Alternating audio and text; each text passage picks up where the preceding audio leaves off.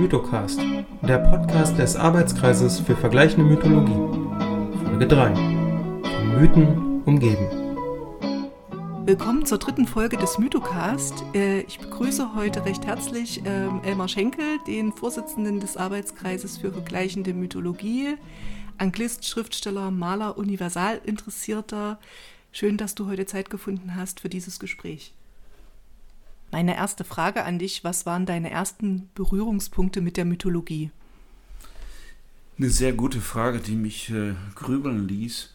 Und äh, da ist mir vieles eingefallen. Am Ende eigentlich doch äh, war es die Kirche, die katholische Kirche, in die wir jeden Morgen reingehen mussten und sonntags paar Mal. Und wo man umgeben war von mythischen Bildern, äh, die sich als Religion getarnt haben, aber im Grunde doch Mythen waren und die vielleicht eine gewisse Öffnung dann doch gemacht haben auf andere Mythen hin.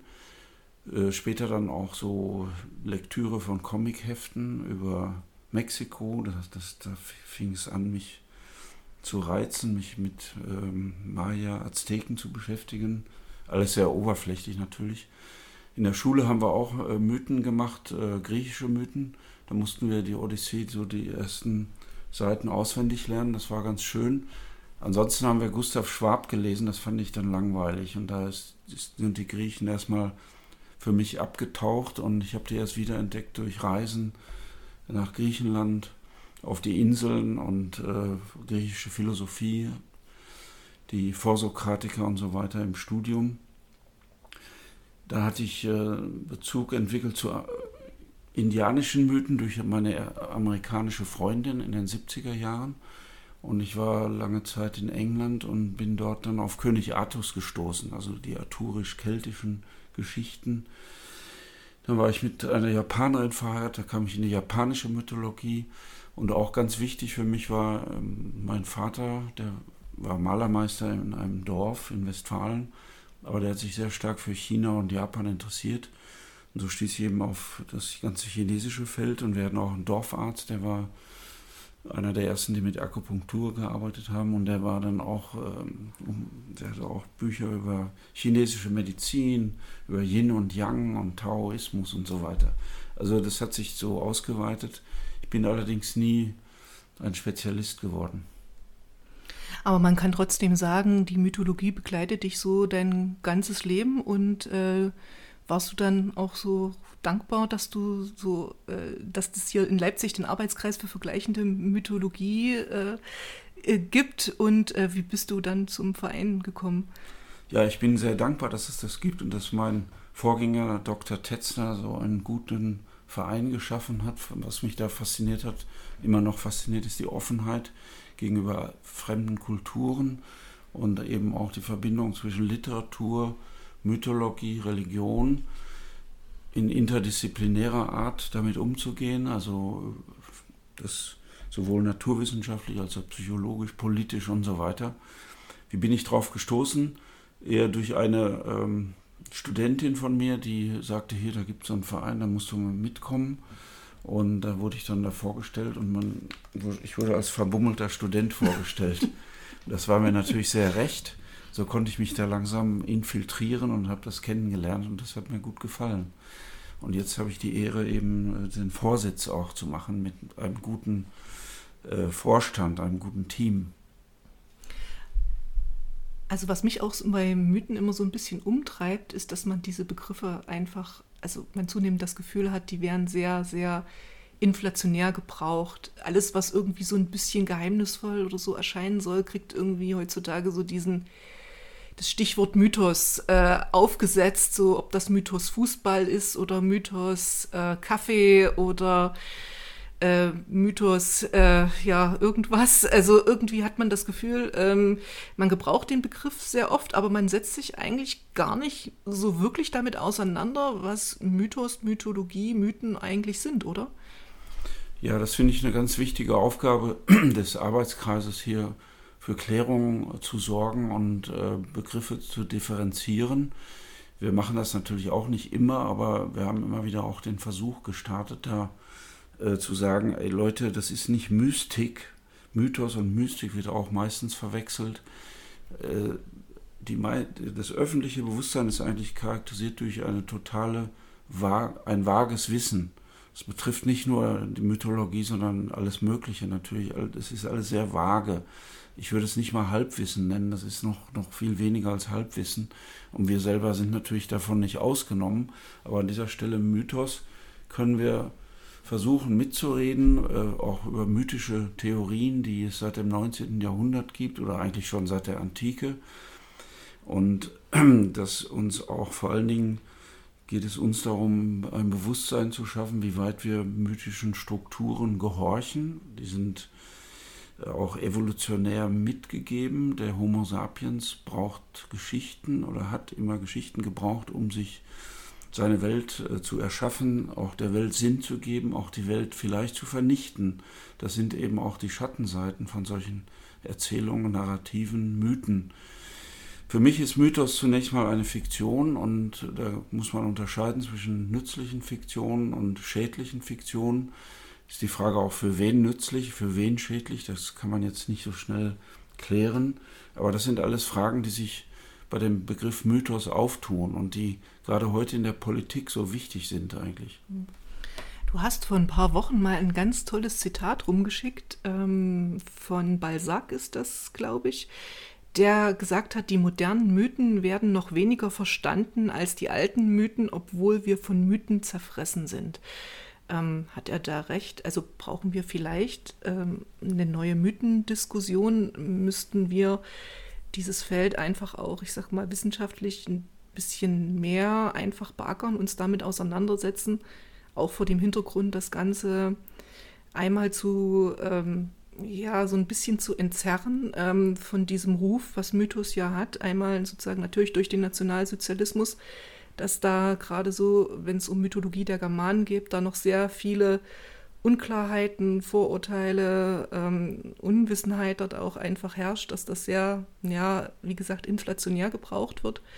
Und dann einfach, dass man dort, oder da brauchen wir einen neuen Mythenbegriff auch, dass wir Mythen vielleicht für uns in einem modernen oder postmodernen Sinn einfach ähm, wieder neu äh, definieren. Also das Zitat von Balzac finde ich ja großartig, dass er schon im 19. Jahrhundert sowas gesagt hat, dass wir von neuen oder von Mythen zerfressen sind, die uns aus der Vergangenheit verfolgen. Und darin steckt eben auch die Notwendigkeit, sich dessen bewusst zu werden. Und wenn wir uns die Politik des 20. und 21. Jahrhunderts angucken, wie weit die Ideologien von Mythen geleitet werden, das ist ja der helle Wahnsinn. Im Grunde ist jede Ideologie auch mythisch unterfüttert vom Kommunismus, Nationalsozialismus, Faschismus äh, man braucht jetzt nur mal nach Russland gucken, wie da wieder mythisch argumentiert wird, dass äh, die heilige Erde, äh, der Krim gehört uns und solche Geschichten. Oder Indien, die Hindutva, die herrschende Partei von Modi, die auch immer stärker auf indische Mythologie bauen und damit die muslimische und andersgläubige, die andersgläubigen Gruppen auch ähm, an, den, an den Rand drängen durch solche mythischen Konstrukte, die behaupten zum Beispiel, dass äh, in der alten äh, Hindu-Literatur schon äh, ganz moderne Dinge, Waffen und so weiter beschrieben worden sind. Wenn man dann genau nachguckt, dann stimmt das alles nicht so richtig. Und dieser Umgang mit äh, Mythen so als Versatzmaterial, als auch explosives, äh, als explosiver Pulverstoff, der dann in verschiedene Ideologien reingesteckt wird, bis die dann explodieren. Das finde ich eine ganz hochbrisante und hochaktuelle Geschichte, um die wir uns kümmern müssen. Und wenn in der Politik, im Fußball, wenn ein englischer König gekrönt wird, äh, was da die Medien eine, für eine Hypnose erzeugen. Also Mythen erzeugen ja oft so hypnotische Momente, wo die Leute alle starren und gebannt sind, wie bei Hitlers oder Goebbels Reden. Und so auch eben im Massenmedienzeitalter, wenn eben Dinge am Königshöfen und so weiter passieren. Und ähm, da freue ich mich übrigens, dass wir demnächst ein Buch herausbringen äh, von Alexander Rauch über äh, Mythos und Macht und er geht sehr auf solche Symbole ein, zum Beispiel auch eben bei der englischen Königskrönung. Die reichen zurück bis nach Mesopotamien, nach Israel, nach Ägypten. äh, die Symbole, die heute noch so erhoben werden ne? und die man auch bis hin in Uniformen und Richterroben und so weiter, da sind so viele unbewusste, auch visuelle Komponenten von Mythen unterwegs. Und das ist, denke ich, eine sehr schöne und sehr wichtige Aufgabe, die wir hier zu bewältigen haben. Du bist ja dieses Jahr auch in Indien ähm, gewesen und äh, so ein bisschen Steckenpferd ist schon auch, oder deine Faszination auch für die indische Mythologie. Vielleicht auch, weil die in der Gesellschaft dort viel, viel mehr oder stringenter verankert ist eigentlich als bei uns in Europa? Ja, also ich als Außenstehender, ich genieße das schon, die indische Mythologie. Ich, wie gesagt, ich habe meine Vorbehalte, wenn sie politi politisiert wird. Ich habe in Indien immer mir Hefte gekauft, wieder Comics über indische Mythologie. Da gibt es über 400 zu den erstaunlichsten Episoden zwischen Krishna, Rama, Shiva und wie sie alle heißen. Es ist so ein unübersichtliches Universum, das für mich sozusagen die ganze Welt repräsentiert und äh, die haben auch kein Problem damit, mal eben Jesus als mythische Figur, als Guru da einzubauen in ihre Serie. Und es ist wirklich sehr viel Philosophie auch da drin. Also äh, das, das finde ich so äh, spannend an, an der indischen Mythologie. Ähm, ist jetzt nicht die einzige, die mich beschäftigt. Wie gesagt, ich bin kein Spezialist, aber ich habe noch Freude an bestimmten anderen mythischen Texten. Also, wo, wohin ich immer gerne zurückkehre, ist einmal das Gilgamesch-Epos, weil da ist sozusagen so die Matrix unserer abendländischen Zivilisation vorgegeben, der Heldenkult, der Städtebau, die Suche nach der Unsterblichkeit ähm, die Zerstörung der Natur für äh, zivilisatorische Zwecke, also Freundschaft, äh, Sexualität, alles solche Dinge spielen da eine große Rolle. Die, die sprechen uns direkt an über den Umweg auch durch die Bibel, die ja vieles davon aufgenommen hat aus dieser mesopotamischen Quelle. Und die andere Mythologie, die ich jetzt auch verstärkt mir angucken möchte, ist die Maya-Azteken. Mythologie, die auch bei uns fast völlig unbekannt ist. Und mich interessiert die, weil ich sehe, dass eben eine Kultur entstanden ist auf der anderen Seite des Globus, äh, vielleicht nach 10.000 Jahren Trennung von Urgruppen. Die eine geht nach äh, Osten und die andere geht noch weiter als der Osten und verschwindet erstmal vor den Augen Europas und wird dann wieder entdeckt.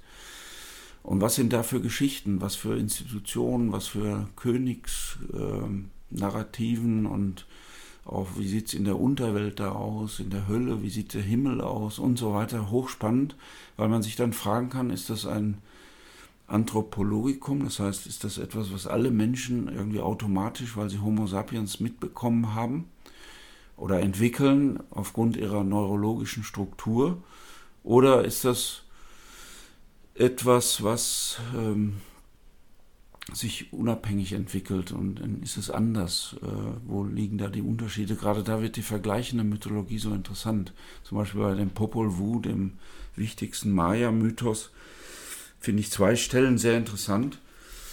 Das eine ist, dass die Menschen mehrmals erschaffen werden sollen von den Göttern, aber es gelingt nicht. Die versuchen es viermal und erst beim vierten oder fünften Mal klappt es. Vorher entstehen da Affen und irgendwelche komischen Wesen aus Holz und so weiter.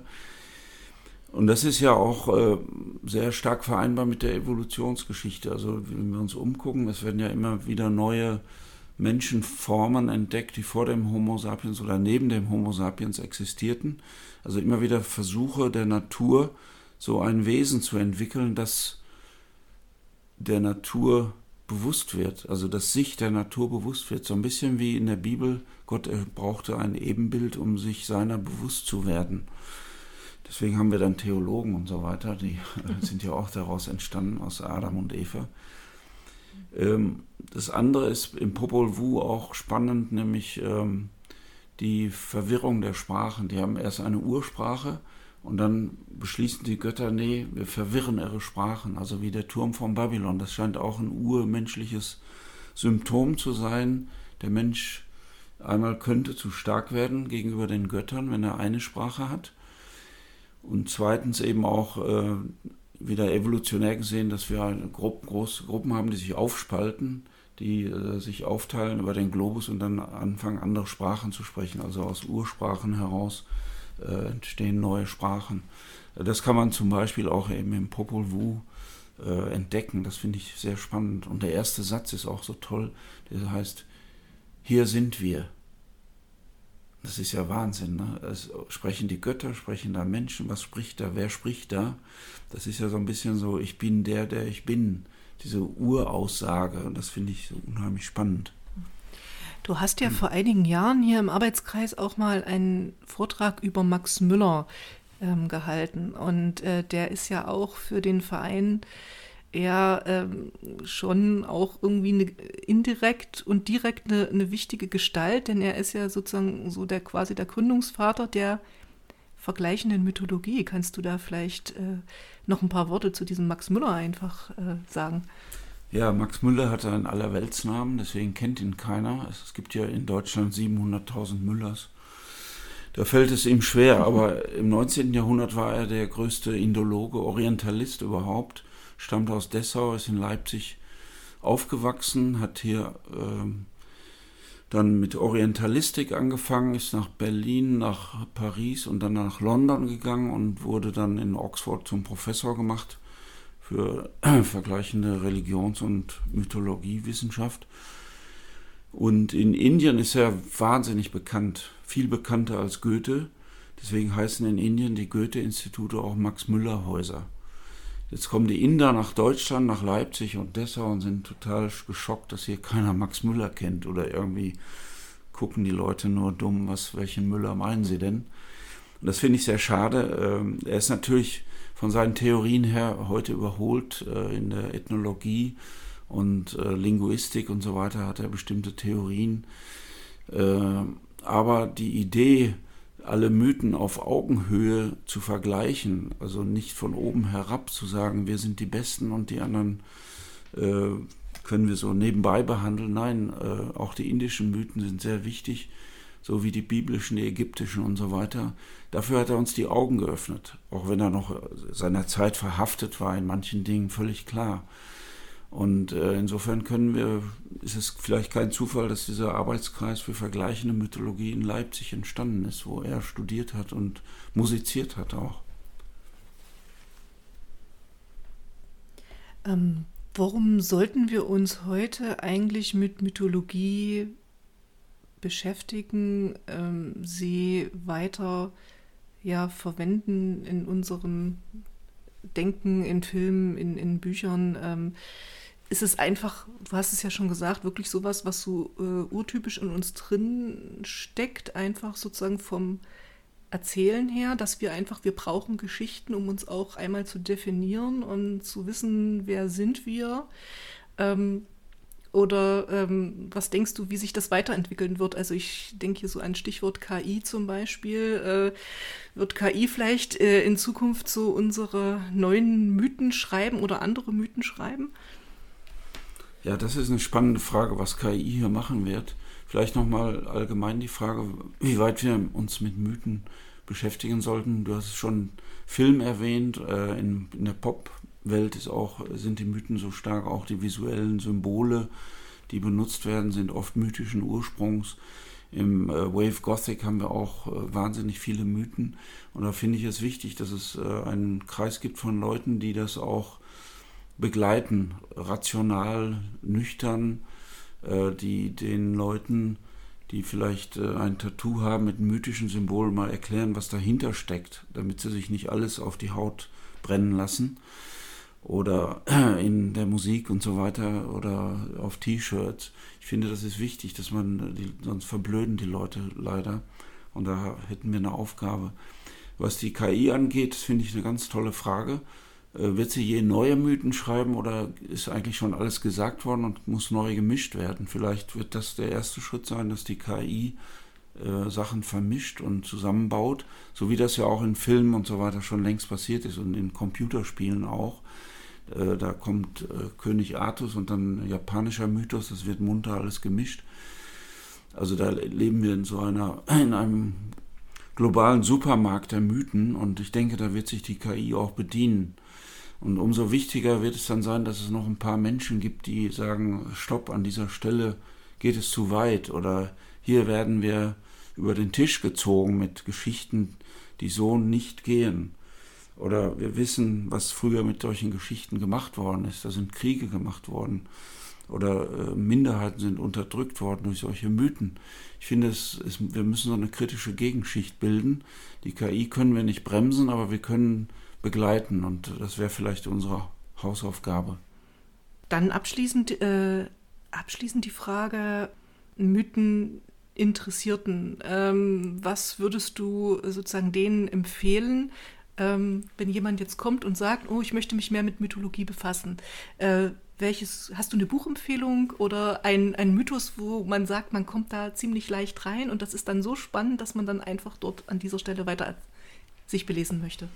Also viele sind ja durch Tolkien und Harry Potter schon in die Mythenwelt eingetaucht und da können wir auch ganz gut ansetzen und den Leuten sagen, hier, wenn ihr euch für die Heldenreise interessiert bei Tolkien, dann lest doch mal oder guckt euch Videos an von über äh, Joseph Campbell, der Amerikaner, der diese großen äh, mythischen Heldengeschichten analysiert hat.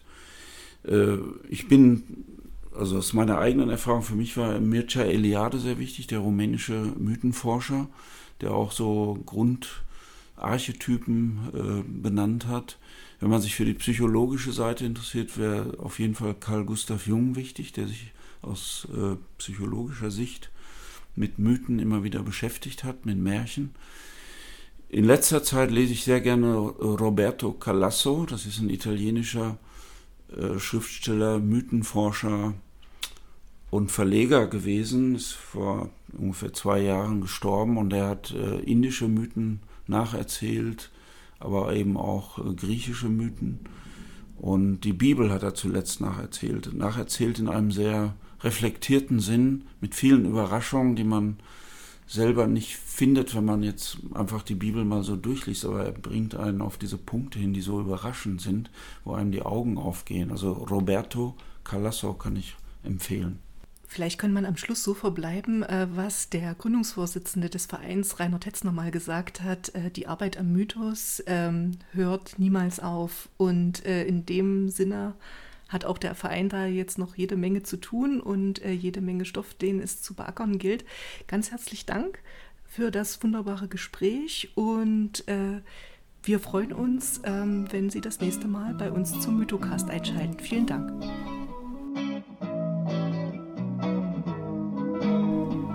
Ihr hörtet den Mythocast, Folge 3, von Mythen umgeben. Ein Gespräch mit Professor Elmar Schenkel und Dr. Konstanze Timm. Den Mythocast findet ihr auf www.vergleichende-mythologie.de. Zu abonnieren unter Apple Podcast, Spotify, Google Podcast und Amazon Music. Wenn ihr mehr wollt, findet ihr weiteren Lesestoff auf unserem Blog. Bis zum nächsten Mal.